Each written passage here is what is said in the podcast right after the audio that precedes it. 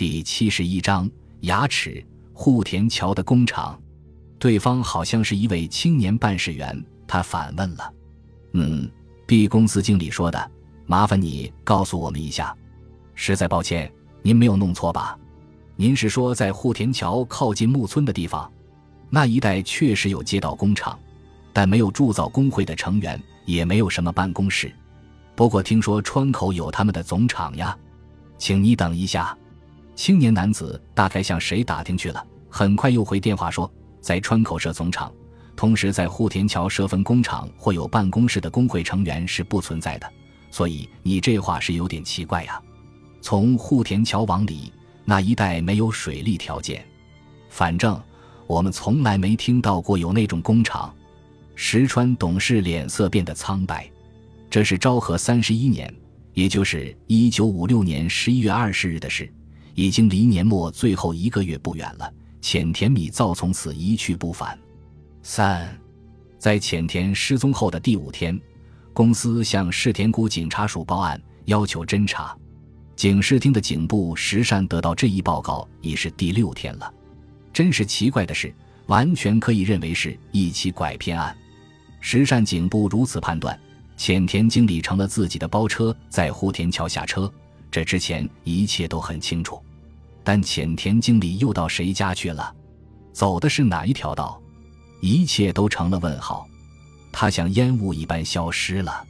警部下命令，要立刻就下面几种情况仔细调查一下东洋织品公司的情况，如浅田经理在国外旅行时常常来往的人，平时和浅田交往密切的人，浅田的家庭状况等。于是，警察们四处奔走。开始把它作为拐骗事件进行侦查，这是二十五日的事。香取秀男首先被叫到警视厅，请你把经理到户田桥的情况详详细细谈一谈。香取秀男望着石善颈部的古铜色厚皮肤和深陷在高鼻梁两边咄咄逼人的双眼，不觉有些胆怯。他向石善说明了经过。这一天，香取脸色憔悴，他是这一事件的中心人物。自从出事之后，他已经向董事和经理家族反反复复不知说了多少遍。他还到世田谷的警察署去详详细细的做过说明。经理的失踪实在离奇的很。当时香取听从了穿黑色西装的男人的吩咐，开车返回东京。香取相信那个男人会陪同经理乘微型车去川口总厂的。可是，在川口和户田桥任何地方都找不到经理乘微型车去过的痕迹，怎么调查也找不到线索。这一带没有一个人有微型汽车。石善警部听香取说完之后，又提出反问，同时在笔记本上记录下来：叫你回车的那个男子的长相，你给我说的再清楚一些。身穿黑色滑稽的西装，长脸上有络腮胡子，黑皮肤，瘦子。下巴发尖，声音嘶哑。当然，因为隔着一块车窗玻璃，对方的天生嗓音听不真切。不过声音嘶哑肯定没有错。离经理走后有多长时间？大约三十分钟之后。这期间你在干什么？在车里没事儿。从三月到户田桥中间，经理没对你说过什么事吗？比如去铸造工厂的目的了，有关对方的事了。经理也一点没跟你谈到过吗？请你好好回忆一下。经理只说过你就在这等着，他拿着那包买来的金字塔模型抄小路去了。石善警部用铅笔尖压着笔记本，差点没把笔记本戳破。这实在太含糊了，重要的线索一无所得。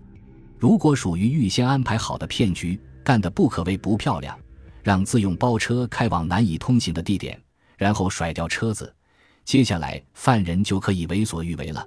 现在，即使责骂厅从吩咐回车的司机也无济于事。既然是经理有所吩咐，当然只有顺从。这从职务上讲也是无可指责的。石善警部已经调查过现场了，地点是在户田桥的第二町附近，那一带是乡村，并排盖着一些房子，还有一些街道小工厂。相取秀男等候的那条道。窄的只有王冠牌小汽车才通得过去，横向的支路都很狭窄，只有微型汽车才能通行。穿黑色西装的男子说陪经理同去，以坐微型车为由，这充分说明了道路狭窄的程度。那一带没有铸造工厂，是一条分布着工人住房的住宅街道，住的都是水泥厂和牵引厂的工人，找不到与铸造厂工作有关系的人。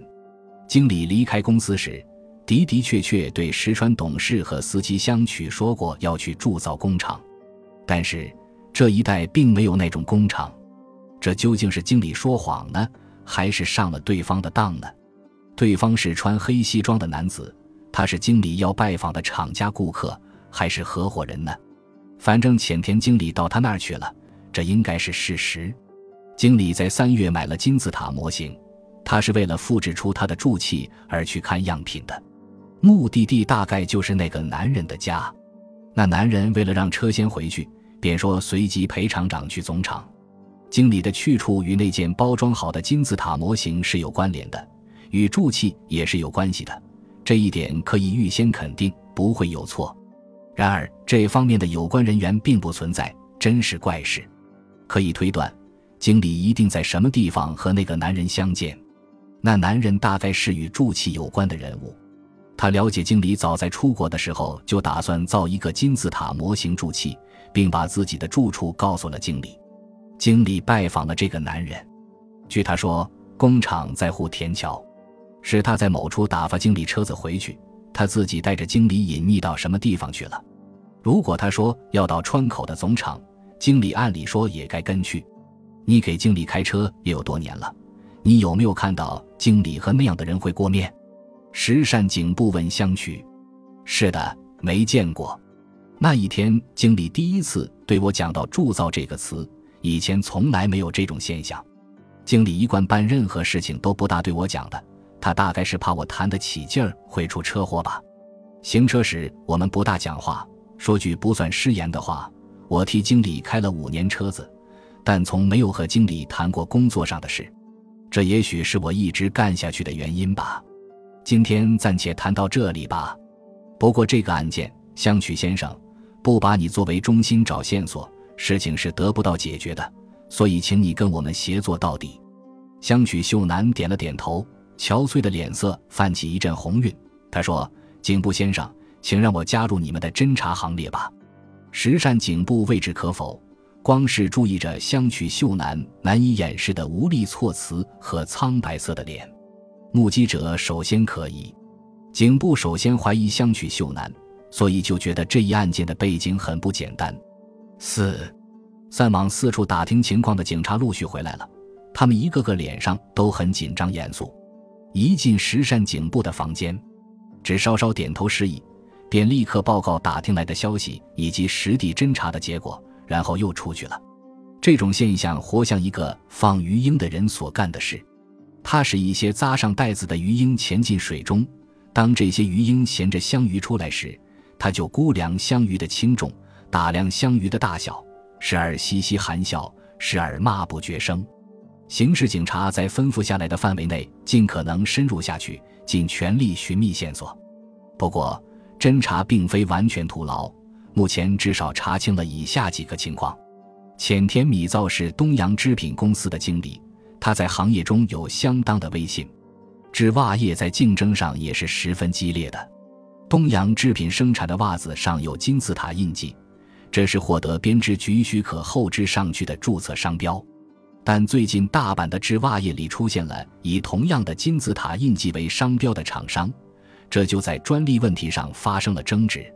还有，浅田经理对于本公司的产品以金字塔印记为商标感到很自豪，他逢人便说，这个商标的来源是埃及最古老的陵墓——雄伟的金字塔。当年六月，浅田为视察世界之袜业界，从羽田出发。事实上，他是想去埃及看看真正的金字塔。常年来，自己把它用作商标，已经很有感情了。九月初，浅田一回到羽田，就想出了一个主意：造一个金字塔模型，去装饰零售部商标橱窗，写上一条“请穿金字塔牌袜子”的广告，以招来顾客和加深消费者的印象。